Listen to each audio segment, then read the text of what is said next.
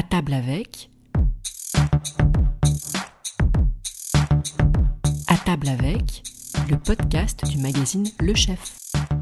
Dans cet épisode d'À table avec, le podcast du magazine Le Chef, nous vous emmenons sur les rives du lac d'Annecy à la rencontre de Laurent Petit. Le Clos d'Essence est une table triplement étoilée qui n'a rien de classique. Le chef y délivre une cuisine créative et tournée vers la nature, résultat d'un cheminement intime et engagé. Toujours accompagné de son épouse Martine, ils reçoivent leurs convives à dormir et ou à dîner dans cet hôtel pensé comme une maison de famille. À 50 ans, alors récompensé de deux étoiles, Laurent Petit n'hésite pas à faire table rase de sa cuisine pour en redécouvrir l'essence au plus près de son terroir annécien. Il se fait un devoir de connaître chacun de ses produits et chacun de ses producteurs, tous situés dans un périmètre de 100 km un projet de cuisine qui rebat les cartes et qui fait des vagues.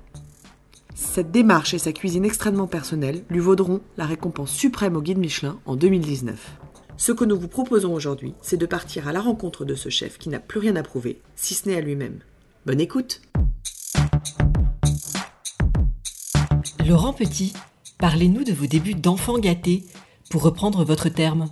Alors l'histoire de l'école hôtelière, ça commence euh, Bon, tout ça par défaut en fait, hein. Pas jamais jamais de grande conviction, jamais. En fait, euh, je suis à la fois un enfant gâté un, ado rebelle. Je suis un enfant gâté parce que il y, a un drame familial. On est quatre, dans quatre enfants dans la famille. Il y a un petit frère qui qui meurt à 6 ans, une tumeur au cerveau. Donc ce qui fait qu'à un moment donné, je pense que les parents ils pètent un câble et le dernier, eh ben il est pourri gâté. Quoi. Donc je suis le fils de boucher charcutier du village on est dans un monde rural, euh, le boucher c'est presque aussi important que l'instituteur ou le curé. Il y a une espèce de noblesse là-dedans. Et il y a une espèce d'embourgeoisement aussi certainement. Première rupture au collège. On passe de l'enfant gâté à l'enfant terrible. Je suis premier de la classe jusqu'au CM2 et après, quand je, on me sort de mon contexte en fait, ce qu'on appelle euh, rentrer au collège, je perds tous mes repères en fait. Et je suis plus rien en fait. Socialement, je suis plus rien. Je pense. Hein. Et puis euh, voilà, donc euh, au collège et là, je, donc euh, l'ado rebelle commence à, à, naître. En fait, je pense que mes parents ont fait de moi quelqu'un qui n'a jamais admis le moindre ordre. Donc ça veut dire pas de supérieur. En fait. Donc ça commence par bah, la hiérarchie du collège, je la comprends pas, je l'accepte pas. Voilà, donc ça, ça donne un échec scolaire assez cinglant et ça m'emmène à une école hôtelière, euh, une école hôtelière euh, par défaut. L'école hôtelière, sans conviction, mais pas complètement par hasard. J'ai essayé de comprendre avec du recul pourquoi l'école hôtelière. Je pense que finalement j'ai été élevé donc euh, dans l'alimentaire, j'ai été élevé dans une boucherie, ma chambre était au-dessus du laboratoire. Je pense que j'ai été élevé par les odeurs de la charcuterie. voilà, les pâtés à croûte dans les fours, les saucisses qui sèchent dans le séchoir, la poitrine qui, qui est dans le fumoir en fait, j'ai été versé par plein, plein, plein d'odeurs. J'ai compris, donc j'ai compris plus tard que, en fait, c'est le début de, c'est le début de mon ADN euh, à la sensibilité de ce métier de cuisinier. Quoi. Donc par défaut, euh, par défaut, je fais cette école hôtelière, euh, donc dans le nord du département. Je suis toujours en Haute-Marne. Et donc là, je rencontre à nouveau bah, la hiérarchie, les professeurs de cuisine, tout ça, la discipline, l'internat. Donc tout ça, j'ai pas aimé. Tout ça, j'ai continué à être le petit rebelle. Ça finit par euh, virer de l'internat la veille euh, du CAP. Pour la petite anecdote, je dors euh, dans un parking souterrain. Après, je passe mon CAP le lendemain. Et bon, je ne sais pas par quel miracle je l'ai eu. Quoi. Arrivé à Paris, parlez-nous de vos premiers pas et de votre premier job. Alors culturellement, dans ce département, on prend le train pour la gare de l'Est. Voilà, on arrive à la gare de l'Est, on ouvre le François, on prend les petites annonces, et on se retrouve, euh, on se retrouve avec le sac à dos et aller bosser là où il y a du travail. Et donc la première annonce, c'est le pied de cochon, cet établissement qui existe toujours. Et là, on va bien comprendre que ça fait 40 ans que je, que je suis dans ce job parce que j'ai quand même connu descendre au deuxième sous-sol, chercher le charbon dans les seaux pour monter les seaux à charbon et continuer à alimenter euh, le piano. Quoi. Donc il y a un vrai petit côté germinal. Quoi. Donc là, autant vous dire que j'ai pas aimé non plus. Hein. pour l'instant, tout ça est alimentaire pour moi. Mais il n'y a pas du tout de prise de conscience. C'est quoi ce métier euh, Où il va m'emmener Pourquoi je suis là Non, rien, rien, rien. L'étape suivante sera décisive. bistrot du sommelier rime avec formation intensive. Après, je me retrouve dans un restaurant, un restaurant qui s'appelle le Kingdom. Donc on est toujours, on touche toujours le fond. Hein. C'est brasserie, restaurant pourri. Voilà, ça s'appelle le Kingdom. Et il s'avère que c'est quand même une très belle adresse. C'est 97 boulevard Haussmann. Et ce Kingdom, il va devenir le bistrot du sommelier, qui est toujours là aujourd'hui. Et alors moi, je suis là, à ce moment-là, je fais dans cette cuisine qui fait 5 mètres carrés, je fais la plonge, je fais des salades vertes, des assiettes de charcuterie, des omelettes, voilà, rien d'autre, voilà. Et il s'avère qu'un matin, il y a un monsieur qui arrive qui s'appelle Nicolas Drabaudy, donc euh, critique gastronomique euh, à cette époque-là éminent. C'est un mec qui avait une qui avait une aura assez impressionnante, qui écrivait dans le Figaro. Et ce gars, il me dit, ben voilà, j'ai racheté cette affaire, je m'associe avec Philippe Forbrac, voilà, et on va ouvrir un bar à vin. Et en fait, il me dit, plutôt que de me dire bonjour, ce gars, il me dit, ce monsieur, il me dit, euh, la cuisine, ça vous excite? Et moi, j'ai répondu oui. Et là, ma vie, elle va changer parce que euh, quand il prend les clés, il fait un mois de travaux et il me dit, je vous envoie en stage, euh, je vous envoie en stage chez Michel Guérard. Voilà, et le tournant de ma vie, il est là le tournant, le choc, euh, l'émotion, l'ouverture. Euh, voilà. Et je pense que bah, ces 15 jours chez Michel Guérard, ils ont, ils ont guidé toute ma vie, en fait. Toute ma vie de cuisine. Racontez-nous ce choc culturel chez Michel Guérard à Eugénie-les-Bains. C'est tout d'abord euh, sur le parking, ça commence sur le parking avec les Rolls-Royce. c'est à la réception des jolies jeunes filles en, en robe longue. C'est une Madame Guérard avec une prestance de dingue. Euh, c'est ce qu'on appelle le, jardin des simples, c'est-à-dire toutes les herbes aromatiques. C'est, une quinzaine de cuisiniers ont mon âge, qui bossent 12 heures par jour et puis euh, et qui ont l'air d'être heureux. Tout est raffiné, tout est tout est réfléchi. Je pense que là, je prends conscience que mon métier est génial. Ce métier peut être génial. Ce, métier, peut t'emmener jamais tu pu imaginer. Mais n'empêche que quand je m'en vais, je dis, euh, c'est ça que je vais faire. Et en fait, ce Nicolas Rabaudy, euh, je répète qu'il avait une puissance de feu euh, par rapport au cuisinier. Il pouvait appeler n'importe quel cuisinier, deux et trois étoiles. Il disait, ce week-end, je t'envoie mon petit gars, mon petit jeune. J'ai vraiment souvent vu. Hein. Le vendredi matin, il appelait Gérard Aboyer. Je t'envoie mon petit jeune, tu t'en occupes. Hein. Il arrive au train demain matin. J'ai fait, j'ai fait Boyer, j'ai fait Blanc, euh, Roger Verger. Euh... Enfin, j'en ai fait une dizaine comme ça, quoi. De, de deux jours à bah, 15 jours, c'est le plus long chez Guérard. On peut parler d'une formation iconoclaste. Après, la chance que j'avais avec Nicolas Drabaudy, c'est que lui, lui, il venait manger tous les jours à 14h30, là. Et moi, je lui faisais manger ce que je voulais. Je dis souvent que moi, je suis un enfant de la critique, moi. Parce qu'en fait, euh, j'ai eu un critique gastronomique à demeure. Sans arrêt, j'ai quelqu'un qui m'a dit, euh, ça c'est bien, ça c'est intéressant. Non, là, je vois pas ce que tu veux dire. Euh, en fait, je suis une éponge je regarde, j'observe, j'analyse, je prends des notes, j'achète plein plein de livres de cuisine et après tu dévores ça. Je me rappelle quand le livre de Maximin il sort, je vais l'acheter au drugstore Publicis à minuit après le boulot et je le lis toute la nuit. Pendant trois ans, c'est ma formation. Bah, ça développe ma créativité, ça c'est sûr. Ça c'est sûr, ça, ça, montre le champ des possibles. Je me dis que n'y a pas de limite. Voilà, je me suis jamais rien interdit parce que j'ai vu que aussi ça t'interdisait rien du tout dans l'excellence. Donc euh, forcément, il y a eu certainement des dérives et des, beaux ratés, mais, mais je pense que ça m'a alimenté. Euh, c'est vraiment un métier d'expression. Tu peux tout dire avec ce métier. Et soudain, vous avez envie de vous exprimer à travers l'entrepreneuriat. Côté entrepreneuriat, il faut savoir que avec mes parents, il y a l'ADN euh, entrepreneur quand même. Je suis fils de commerçant, certes de boucher charcutier, certes on est un artisanat, mais il y a le côté entreprise quand même. Et alors après, bah, au bout d'un moment, euh, je sympathise avec euh, avec un des serveurs. Là. Ce copain, il est il est originaire de Briançon dans les Hautes-Alpes. Lui, il était chaud bouillant pour faire un restaurant avec moi. Quoi. Deux potes qui ouvrent un restaurant. Quoi. Avec euh, déjà, bah, avec l'obsession de avec l'idée de l'étoile Michelin, hein, bien sûr. Faut savoir qu'avec tous ces stages, je, suis picousé Michelin complet. Hein. En début 87, 87 quand j'arrive à Briançon et on ouvre, on ouvre en mai, je crois en mai 87. Et là, bah, c'est la quête, voilà, c'est la quête du rêve, c'est le début de la quête du rêve. Euh, aller euh, être étoilé. Il n'y a pas d'étoilé euh, dans tout le département. C'est un tout petit département, encore plus petit que ma Haute-Marne natale. C'est 100 000 habitants, c'est très rural, très montagneux. Il n'y a aucune culture de la gastronomie. Donc là, euh, sans faire de jeu de mots à deux balles, on s'attaque à des montagnes.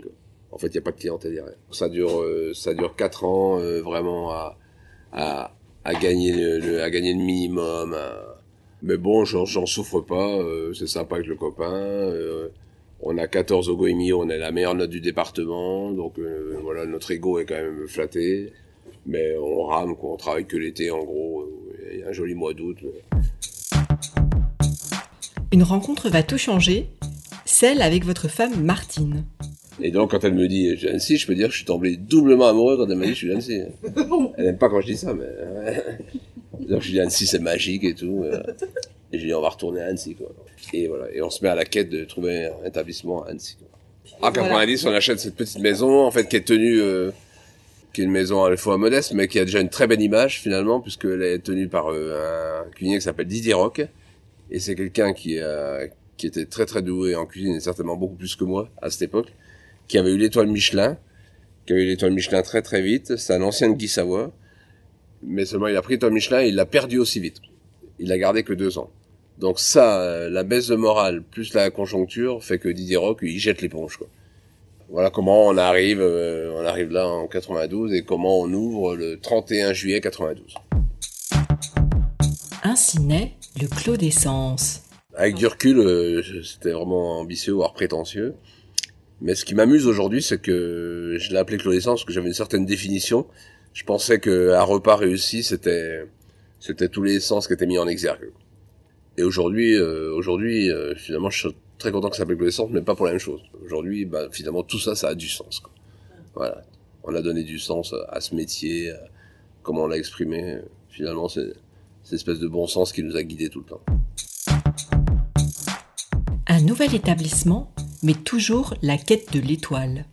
Bah, je suis toujours à la quête de cette étoile Michelin que j'ai pas réussi à avoir dans les Hautes-Alpes. Après, je mets 8 ans pour avoir l'étoile Michelin ici. On l'a en 2000. C'est très très long. Surtout, euh, surtout quand t'as, quand t'as 29 ans, que t'as 30 ans, et que tu t'es obsédé par ça, que, bon, finalement, on est dans la recherche du truc, et c'est, c'est, c'est pas mal parce que, parce que comme on n'arrête pas de dire maintenant, euh, c'est le chemin qui est beau, quoi. C'est le chemin qui est beau. Donc euh, après, moi j'ai toujours suggéré, donc on gagne très bien notre vie, euh, ça évolue tout de suite, les travaux. Par contre, je me souviens vraiment d'une époque où je dis c'est pas pour moi en fait. En fait, je me suis, j'ai pris, je me suis dit bah, toi cette formation que t'as pas eue, bah, elle manque vraiment. Et je pense qu'elle a vraiment manqué quoi. C'est-à-dire que les fondamentaux de l'assaisonnement, de la cuisson, de la juste cuisson, vraiment les fondamentaux, voilà, moi j'ai aimé, j'ai aimé ce métier, comme tu dis, par la créativité, par le champ des possibles, par l'expression, par, par l'électron libre que je suis en fait.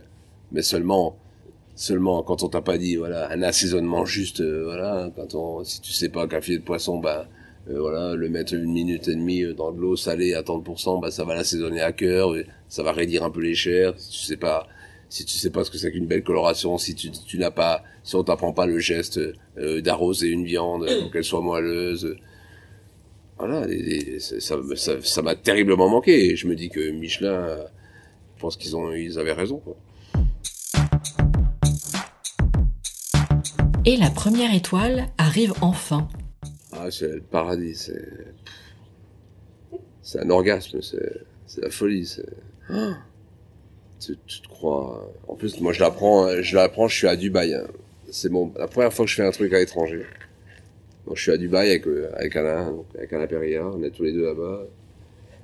Sa femme est restée là, et le, couple est embauché. Sa femme est restée là, elle est enceinte, donc elle reste là. Donc il y a Martine, moi et Alain là-bas. Et elle nous envoie un fax. Dites à Laurent Petit que son bébé est arrivé. Qui, qui nous rappelle. Comme elle est enceinte, elle fait une, elle fait une parallèle. Et donc c'est le directeur du, du, du qui, a ce fax là. Et lui, il croit que c'est une blague. finalement, il nous le donne qu'à la fin de la journée, ce fax. Et on rappelle, et c'est là, il nous dit, voilà, c'est fait. Tu, tu, te dis, bah ouais, je suis quand même cuisinier. Là, la première étoile, c'est un truc de fou. D'ailleurs, c'est la... Ouais, je sais pas, je sais pas si on peut mesurer, mais je pense quand même que c'est la plus belle. Ça reste la plus belle. Oh, je sais pas si je peux dire ça, parce que quand je vois l'émotion qu'on a eue à la troisième. Et cette étoile, qu'a-t-elle changé pour vous? Non, j'ai cru que j'étais bon et j'ai plutôt été mauvais, je pense, derrière. Je me suis certainement reposé. Ça m'a pas, en tout cas, ça m'a pas mis de pression pas de stress de la perdre, plutôt assez sûr de moi. Euh, puis moi, je suis quelqu'un qui va manger partout depuis toujours. En fait, finalement, ma formation, j'ai aussi continué comme ça. Et donc, quand j'avais mangé chez les copains étoilés, euh, je trouvais que le niveau, il était quand même pas haut, quoi. Et je me suis dit, euh, je me suis dit, je commencé à m'ennuyer, en fait. Je trouvais pas haut, mais finalement, je me suis dit, il pas haut non plus chez nous, quoi. Le niveau, faut y aller, quoi. Et donc, au bout, je pense qu'au bout de 2-3 ans à surfer sur la vague et à être très content de moi, euh, je me suis dit, Laurent, peut-être, euh, peut-être te remettre en question, quoi. Le premier pas vers la deuxième étoile, placée sous le signe du Japon. Ça m'a emmené à, la préciosité. Voilà, ça m'a montré l'élégance du geste japonais, jusqu'où il pouvait aller dans la préciosité. Voilà. Donc le Japon, j'y suis allé, je suis 6-7 fois. Et donc ça, m'a bien fait grandir, euh, c'était vraiment sympa. Au Japon, à, chaque fois, officiellement, on y va pour, euh, pour faire des démos et tout, mais tu vas faire des démos, mais tous les cuisiniers te diront, mais on apprend dix fois plus qu'on leur montre. En fait, on apprend, on apprend, on apprend, on va manger partout. Euh, on est comme des cinglés, tous les soirs on va manger quelque part. Euh, tu découvres euh, la viande maturée, tu découvres... C'est formidable, tu découvres la, précision de la cuisson au tapanyaki, tu découvres des mecs passionnés. Donc voilà, moi je pense que moi la deuxième étoile c'est donc, tu vois, 2002, 2003, euh, prise de conscience qu'on peut faire autre chose. Donc, je mets encore 7 ans, mais finalement, je mets 4 ans pour la deuxième étoile. Où je me dis, maintenant, euh, tu bosses un peu, Laurent, le sujet. Donc, euh, voilà, un petit peu. Et je pense que j'ai, y a un plat qui m'a emmené à la deuxième étoile, c'est une tarte de légumes. Je fais une tarte de légumes sans pâte, avec, avec des pots de courgettes, avec des piquillos, avec des aubergines, avec des chips d'ail, avec des fleurs d'aromates, déjà voilà, mais très très carré quoi. C'était ce que je ferais plus du tout aujourd'hui quoi. Très aligné comme ça, machin. Mais très goûteux quoi. Très goûteux, très joli, très propre, très précieux. Et ça c'est Mespled en fait qui me met la, deuxième étoile. Racontez-nous l'annonce de cette deuxième étoile. Je suis tout seul, je suis dans le bureau, je reçois un coup de fil un vendredi soir dans le bureau, un petit bureau que j'avais là-haut. Là, tu te dis, alors euh, c'est une émotion mais un peu, un peu, c'est un peu calculé, c'est-à-dire je me souviens de me dire, waouh, je vais être avec des gars qui m'ont fait rêver. Des gars qui m'ont vraiment fait rêver. C'est vrai qu'il y a un vrai tournant, hein. vous en êtes la preuve, vous. Hein, euh, quand à un moment donné, ton père il décide qu'à deux étoiles on fait la une, ça veut dire qu'à un moment donné, vous dites, euh, ceux-là, c'est, ils, vont peut-être dire quelque chose un jour. voilà, donc euh, tu changes de statut en fait. Tu deviens presque respecté et tu sais que en en deux étoiles, tu vas, ça va se passer comme ça. Ouais, c'est une grosse fierté quand même. Ouais, une grosse fierté de, d'acquisition de, niveau. Puis après, moi, j'étais même avec deux étoiles. Euh, je, suis, je suis complexé en fait. Je, en fait, je, traîne comme une, comme une casserole de pas avoir travaillé chez les autres. Je suis complexé. Même avec deux étoiles, je suis toujours complexé. Comment avez-vous vécu l'après? Non, alors il n'y a aucune envie d'aller chercher la troisième étoile, à deux étoiles. Bah, pareil, euh, c'est le paradis. Euh, euh, tu te sens le meilleur du monde, tout va bien. En plus, nous, il faut bien comprendre qu'en parallèle, c'est toujours l'entreprise qui évolue. on gagne très bien notre vie, on grandit, on s'éclate. voilà, il faut bien comprendre ça. Hein. il y a zéro frustration, il n'y a jamais de frustration financière. On ne s'est jamais senti en, en la moindre difficulté. Et la troisième étoile, vous y pensiez? Ça paraissait inaccessible, ça paraissait... Non, faut pas déconner quand même. T'as deux, étoiles, t'as Annecy, t'as deux étoiles. Non, mais surtout ça va, c'est, ça, c'est mon côté feignant, euh, branleur. Quoi. Tout va bien, quoi. Et puis après, de toute façon, voilà. Euh, alors après, bon, il y a des copains, ils seraient là, ils disent, mais arrête Laurent, c'est pas vrai ça. Après, moi, il y a ce que je vous dis, mon ressenti, avec du recul. Il y a des copains qui diraient, non, non, mais tu rigoles. Et en effet, donc on a deux étoiles en 2007 euh, dans 2-3 ans à, surfer sur la vague, à être très content de soi, à être dans l'autosatisfaction. En parallèle de la course aux étoiles, vous vous lancez dans de nouveaux projets. En 2004, on devient entre guillemets hôtelier, puisqu'en 2004, on fait 4 champs là-bas. On commence à exploiter voilà, tout le grenier, on construit une petite aile en ossature bois. Le métier d'hôtelier, on le fait par défaut, par un bon défaut, hein, parce qu'on l'interprète comme si c'était notre maison. Euh, à la maison, euh, les chambres, voilà, c'est, on a fait exactement ce qu'on aurait fait dans notre maison. Hein. C'est tout sauf un hôtel, quoi. Mais donc, euh, c'est après qu'il y aura une prise de conscience où on nous dit, mais arrêtez de, arrêtez de jouer sur les mots. Euh, vous êtes en train de, commercialement, vous êtes en train de, de louper une grosse partie de clientèle parce que vous voulez pas être hôtel, parce que, donc après, alors ça c'est plus tard, mais on, veut, on assume d'être hôtelier, on, assume, on va chercher la cinquième étoile en hôtellerie, mm. On va, on va, on, va pour être grande table du monde, on va pour être les châteaux. Mm. Euh, au début, mais au début, franchement, on n'avait pas du tout envie. Que là, on met on investit 3 millions d'euros. Donc là, quand même, c'est la première fois où, euh, où on met la barre euh, financièrement. On va dire que le vrai, tout le reste c'est fait step by step, euh, comme des gens très sérieux, très raisonnables, mais avec toujours un peu de l'ambition. Mais à un moment donné, voilà, à un moment donné, faut, faut y aller quand même là. Donc entre l'achat et l'achat et les travaux, c'est 3 millions d'euros. Et ces investissements dans l'hôtel, ils se ressentent dans l'assiette? Je pense que les quatre chambres ont été essentielles. Quand en 2004 on fait les quatre chambres, à un moment donné, c'est très très important. Et en fait, ça prend une autre dimension. En fait, il y a des gens qui vont passer un vrai, une vraie tranche de vie chez vous, et non pas quelques heures. Et ça, ça fait grandir l'assiette. À la fois prise de conscience du cuisinier, que les gens viennent passer 24 heures ou 40 heures chez toi, et moi je pense que l'assiette, elle prend une autre saveur. Ça, c'est le premier acte en 2004. Voilà. Et quand en 2012 on arrive là dans, dans cette école et qu'on crée cet espace salon, là tu remets une couche parce qu'à un moment donné tu dis les gens on va leur, on va commencer à, à, créer un parcours. Ils vont passer une demi-heure, une heure à prendre l'apéritif. Et là aussi d'un seul coup tu te penches plus sur le sujet et tu, tu recrées tu recrées un moment et tu fais grandir ta cuisine. Ce que je veux dire par là c'est que l'hôtellerie fait grandir l'assiette quoi. Et pour le et pour le cuisinier qui, qui va accueillir des hôtes un certain temps, et pour les clients qui vont se poser intellectuellement plus. Donc il va y avoir une lisibilité supplémentaire, voilà, à, mes yeux, quand tu commences à pouvoir accueillir tes hôtes pour dormir. Laurent Petit, d'où vous vient cette envie d'aller toujours plus loin? Qu'est-ce qui fait qu'on en est là, nous, Martine et moi C'est que on garde une fraîcheur, on, est, on est toujours curieux en fait. On est toujours curieux, on est, on est, on est toujours animé comme des enfants. Euh, voilà, ça, ça c'est vraiment pas tari, quoi. Ça nous excite toujours, quoi. Et pourtant, à l'aube de la cinquantaine, vous repartez presque de zéro. Il y a trop de décalage entre le mec que je suis au plus profond de moi et comment j'exprime à travers l'entreprise. C'est un peu le même ressenti, mais amplifié. Euh, quand je dis on commence à s'ennuyer avec une étoile, euh, mais là, c'est, je dis, je me souviens très bien avoir dit à Martine, euh, écoute Martine, la dernière ligne droite, voilà, elle est là. 13, 10 ans, 12 ans à bosser. Et j'ai dit à Martine, je voudrais surtout pas qu'un jour, si on, quand on bossera plus, je te dise, mais qu'est-ce que j'ai fait des 10 ans là? Bah, c'est là où on va arriver en 2015, euh, où je fais ce que j'appelle mon cooking out, quoi, ma crise, quoi. Je fais ma crise de la cinquantaine. Donc c'est un peu ça, quoi. C'est une introspection. C'est, en fait, je fais table rase de tout, quoi. Un samedi soir, je dis à Martine, j'ai des copains qui mangent là, et il me dit, euh, on a adoré, mais on n'a rien compris. J'ai dit à Martine, euh, on, on, arrête tout, on change tout. Quelle forme prend ce cooking out? Donc là, je décide vraiment la, la page blanche. Je dis, on, on, va tout inverser le processus. Voilà, l'idée, l'idée, c'est, c'est maintenant, je vais m'imposer, je vais m'assumer. En fait, le vrai mot, c'est je vais m'assumer. S'assumer, ça veut dire quoi? Ça veut dire euh, s'assumer dans ses défauts.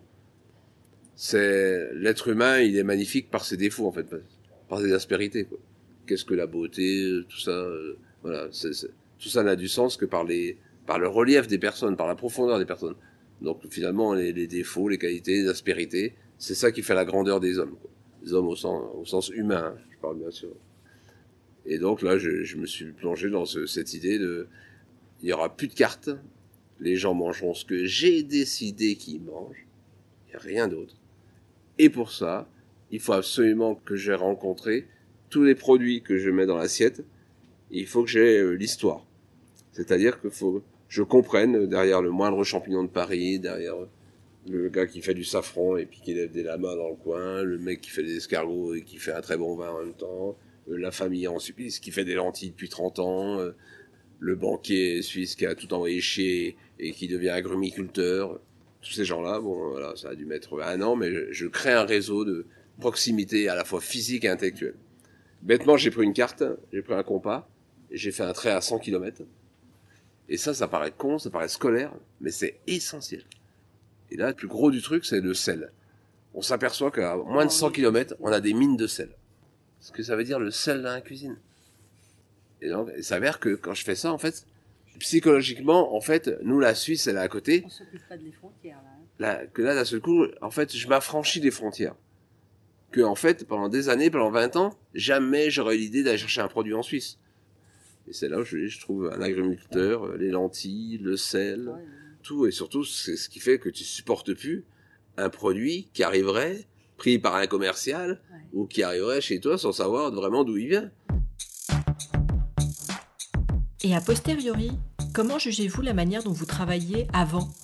En fait, pendant toutes ces années, je fais mon métier et je pense que parce que alors, par contre, je, suis prêt à, à secouer beaucoup de cuisiniers parce que pour moi, ils n'ont toujours pas fait ça.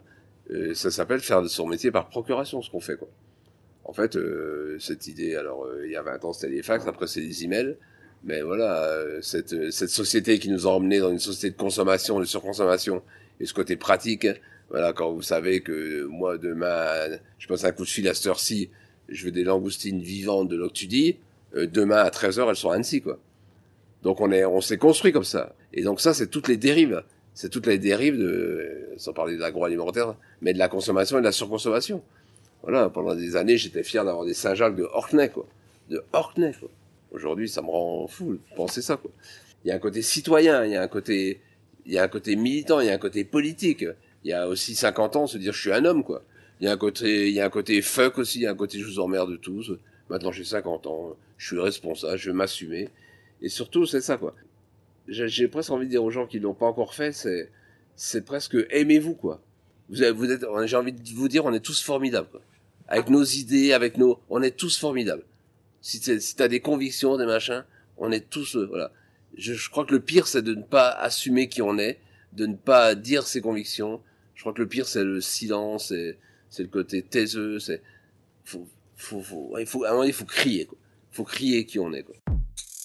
Avez-vous eu peur de l'impact de ce changement sur votre entreprise? Alors ça, c'est mon côté barjou, inconscient. euh, pff. Alors là, jamais j'ai pensé une seconde qu'il y avait un risque financier. Alors Martine, euh, juste parce que Martine, elle a eu, elle m'a quand même dit, euh, t'es fou. euh. parce que quand je dis, euh, donc, il y aura plus de menu, ils mangeront ce que je veux, il y aura plus de viande. Ok, on va ouvrir la cuisine, on va réellement cuisiner devant les gens. La première table sera à un mètre. Tous les matériaux dans la salle, ça sera plus que des matériaux locaux, bruts, très simples. Vraiment, c'est ce que j'appelle la simplexité, c'est-à-dire qu'à un moment donné, c'est, vraiment la mise à nu, c'est, je dis, c'est assumé. Moi, je me rappelle très bien la première fois que j'envoie une assiette qui peut paraître simple. Je me souviens très bien du déchirement. Ce que j'ai compris, c'est qu'une assiette 3 étoiles, c'est quand euh, le commun des mortels, et j'ai vécu avec ma propre mère, qui ne mange pas de poisson, bouchère, charcutière, euh, je fais un repas tout poisson, parce que je fais que ça, la cuisse végétale. Et quand euh, ces gens-là, je pense, alors peut-être son fils, elle, m'a dit qu'elle a adoré, mais je pense qu'il y a plein de gens comme ça qu'on arrive à toucher, qui n'ont aucune culture, ma mère n'a aucune culture de la gastronomie, et l'expert Michelin, le mec, euh, celui qui passe sa vie au restaurant, le mec dont c'est le métier, le mec, et qui dit euh, waouh. Quand ces deux mondes-là se rassemblent sur une assiette, pour moi c'est ça trois étoiles.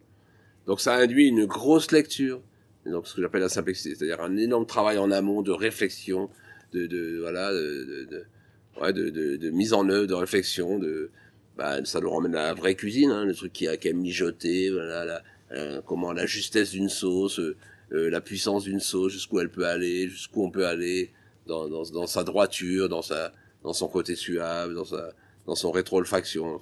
tout ça, un gros travail, une grosse réflexion assez assez poussée quand même. Et puis vous, l'assiette euh, qui arrive, euh, ouais, ben, ça a deux champignons, ben, c'est des champignons. Voilà. Puis après, c'est le waouh, c'est en bouche. Quoi. Et le fait d'arrêter de mettre de la viande au menu, pourquoi ce choix? Parce que la viande ne me parle plus. Ne me, je pense que j'en ai trop eu. Et surtout quand je fais, quand je fais cette, quand j'ouvre les yeux, quand je comprends vite fait que je suis pas du tout dans une région à viande, quoi. On est région de fromage, donc euh, c'est tout des races laitières. La, surprise qui va très très vite, c'est que au bout, de, je sais pas, deux trois mois, on te dit déjà, mais c'est génial, pas de viande, ou la viande nous a pas manqué, euh, euh, c'est juste incroyable, on a oublié la viande.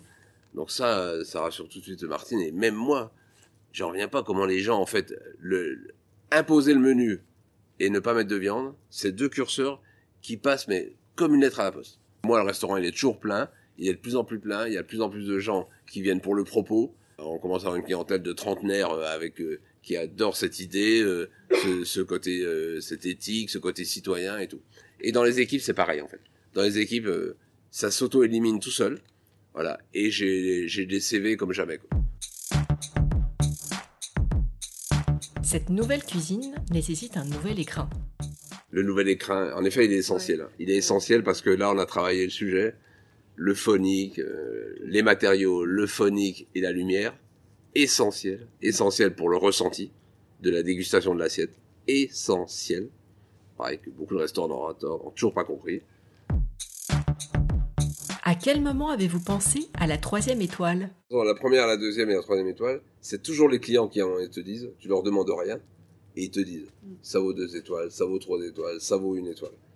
Tu as toujours ce cheminement de la clientèle qui te dit ça un an, deux ans, trois ans avant que le Michelin euh, appuie sur le bouton. Mais euh, voilà, ça on l'a vécu les trois fois. Donc à un moment donné, tu y crois un peu quoi. Aujourd'hui avec du recul, on est vachement content d'avoir été apparemment un des rares millésimes euh, à, à l'avoir appris vraiment, vraiment, vraiment, vraiment.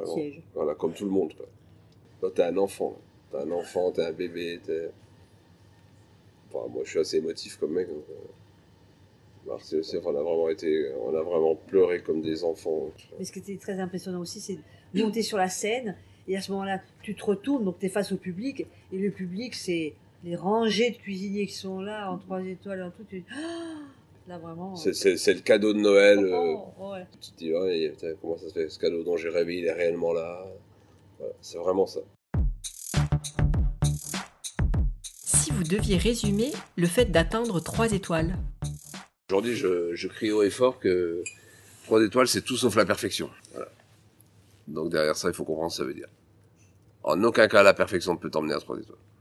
Trois étoiles, c'est le lâcher prise, c'est le mouvement, c'est le geste, c'est... Le voyage dans le temps. Laurent Petit, il y a dix ans. Bah, il y a dix ans, euh, je suis juste un cuisinier, un cuisinier entrepreneur. Je suis plus entrepreneur que cuisinier, quoi il y a dix ans, on est dans le tour, on est dans, dans, dans, le tournant entrepreneurial, on est, on est dans une espèce de d'inconscience et d'insouciance, une excitation, euh, une excitation euh, d'acquérir ce, ce, ce, bâtiment. Euh, on est dans le projet, dans, comme a dit Martine, euh, qu'on va en enfin avoir une belle maison, qu'il n'y a pas besoin de déménager au bord du lac, que finalement on va faire une vraie maison, on va faire notre maison. Ouais, super, génial, tout va bien. Laurent Petit, aujourd'hui. Aujourd'hui, donc, aujourd'hui, on est deux ans après avoir euh, acquis cette troisième étoile. On est, en effet dans cette période euh, quand même troublante, euh, anxiogène. C'est la première fois de ma vie où, on m'interdit presque d'avoir une clarté dans ma projection. En fait, voilà, j'aime, j'aime l'idée de me projeter, j'aime l'idée. Et là, d'un seul coup, c'est pas clair. En fait, c'est pas clair comme d'habitude. Tout a toujours été clair, limpide. Et aujourd'hui, il y a, y a, un trouble. C'est, c'est embué, c'est, nuageux. On est sans arrêt en, en quête de positivité, parce que je suis quand même le mec qui voit le, le, verre à moitié plein plutôt qu'à moitié vide. Mais de temps en temps, euh, tu te dis, putain, il est quand même à moitié vide, le truc là. Donc, euh, c'est, c'est la première fois de ma vie où, euh, où, où, où c'est pas clair, c'est pas limpide. Et où je, où je peux rien y faire, je ne fais que subir et c'est pas très agréable. Laurent Petit, dans 10 ans. Dans, dans, dans 10 ans, euh, non, bah dans 10 ans, on sera plus là, nous. Martine et moi, on sera plus là. Dans 10 ans, on aura, on aura réussi notre transmission, une transmission de cœur. On aura, voilà, on va tout faire pour pas faire une transmission financière. On va en faire une vraie transmission. Dans 10 ans, j'espère, ben, qu'on mange ensemble au Clos d'Essence et que, et que les gens qui nous accueillent ici, euh, sont dans notre cœur, quoi, et qu'on est dans leur cœur, quoi. Mm. C'est ça. Rendez-vous le mois prochain pour un nouvel épisode d'À table avec. En attendant, si vous aimez notre podcast, laissez-nous un commentaire et 5 étoiles dans l'appli Apple Podcast.